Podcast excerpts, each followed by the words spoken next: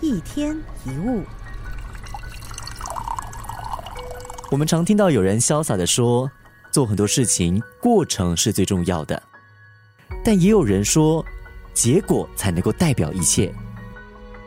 所以，到底是过程重要还是结果重要呢？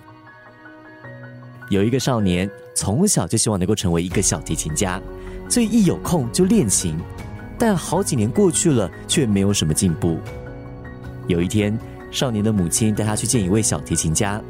小提琴家说：“孩子，啊，拉一首曲子给我听听吧。”尽管少年拉得非常的难听，破绽百出，但小提琴家还是很有耐心的听完了。过后，他问这一名少年：“你可以告诉我，为什么你那么热爱小提琴吗？”少年说。我希望有一天能够成为一个伟大的小提琴演奏家。小提琴家想了一想，然后问：“那么你现在快乐吗？”少年说：“快乐呀，拉小提琴的时候我很快乐。”接着小提琴家说：“你非常快乐，这就对了。何必一定要成为一个伟大的小提琴家呢？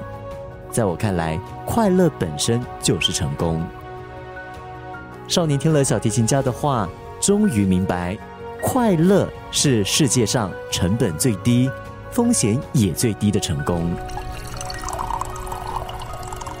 一个学生把考试成绩视为唯一的目标，那么他一定会变成痛苦压力的来源。一个作家如果把完成书本视为唯一的快乐，那么整个写作的过程将会是非常的艰苦无趣。有看过寻宝跟探险的电影，一定都会发现。